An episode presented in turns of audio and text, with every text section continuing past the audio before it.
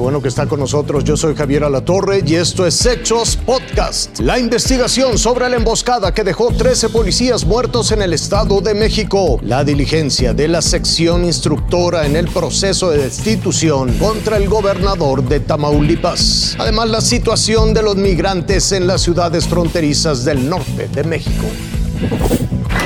Medio de aplausos y lágrimas de compañeros y familiares, entregaron los cuerpos de los 13 policías que fueron emboscados por criminales el jueves en Coatepec, Arinas. En ese municipio del sur mexiquense y en los alrededores, Ejército, Guardia Nacional y las corporaciones estatales buscan a los responsables del multihomicidio. Desde el momento en el que se dieron los hechos, eh, con el respaldo de la Guardia Nacional, el Ejército y la Marina, se llevaron a cabo patrullajes para revisar toda la zona en búsqueda de quienes cometieron estos delitos. Los ocho policías estatales y cinco ministeriales combatían a la delincuencia organizada que opera en esa zona. Esa tarea cumplían cuando los emboscaron. Es una afrenta contra el Estado mexicano y tenemos que responder eh, buscando justicia eh, por bien de, de nuestro país y para que estos hechos no queden impunes. La próxima semana, la Fiscalía de Justicia y la Secretaría de Seguridad Pública mexiquenses rendirán un homenaje a sus compañeros caídos. Con información de corresponsales, Azteca Noticias.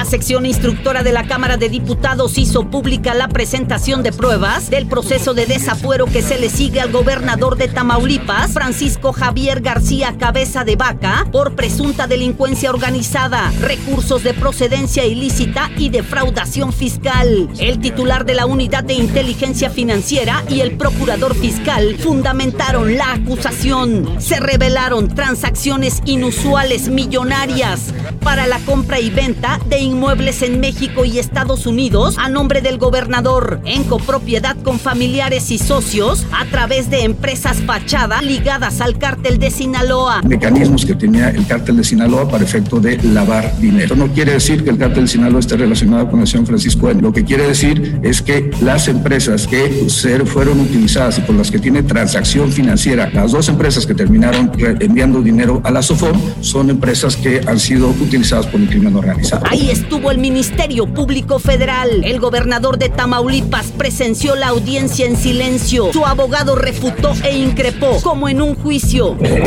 Virtió diversas manifestaciones eh, en relación con diversos hechos que no son materia de la solicitud. En las páginas eh, 11 y 12 de la eh, denuncia se establece con claridad que el 30 de abril del año 2019 una empresa, no voy a dar los nombres, hizo eh, la transferencia interbancaria a una cuenta a nombre del señor Francisco N eh, por eh, el concepto de anticipo de departamento. La sección instructora hará una nueva audiencia pública de pruebas en torno al proceso de desafuero del gobernador de Tamaulipas. Maxi Peláez, Azteca Noticias.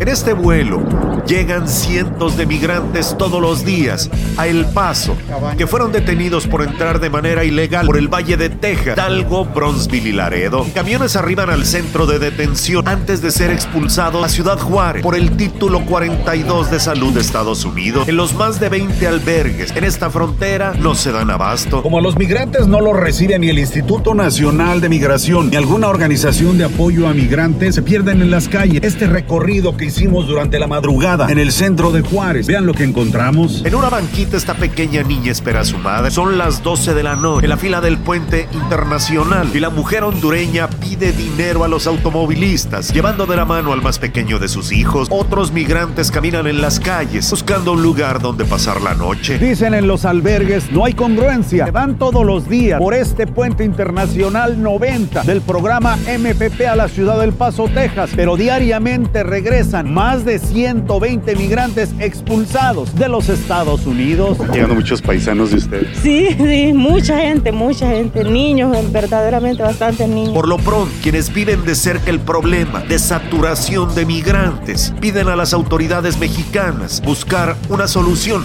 ante la llegada de miles de estos regresados de los Estados Unidos. Reinaldo La Azteca Noticias.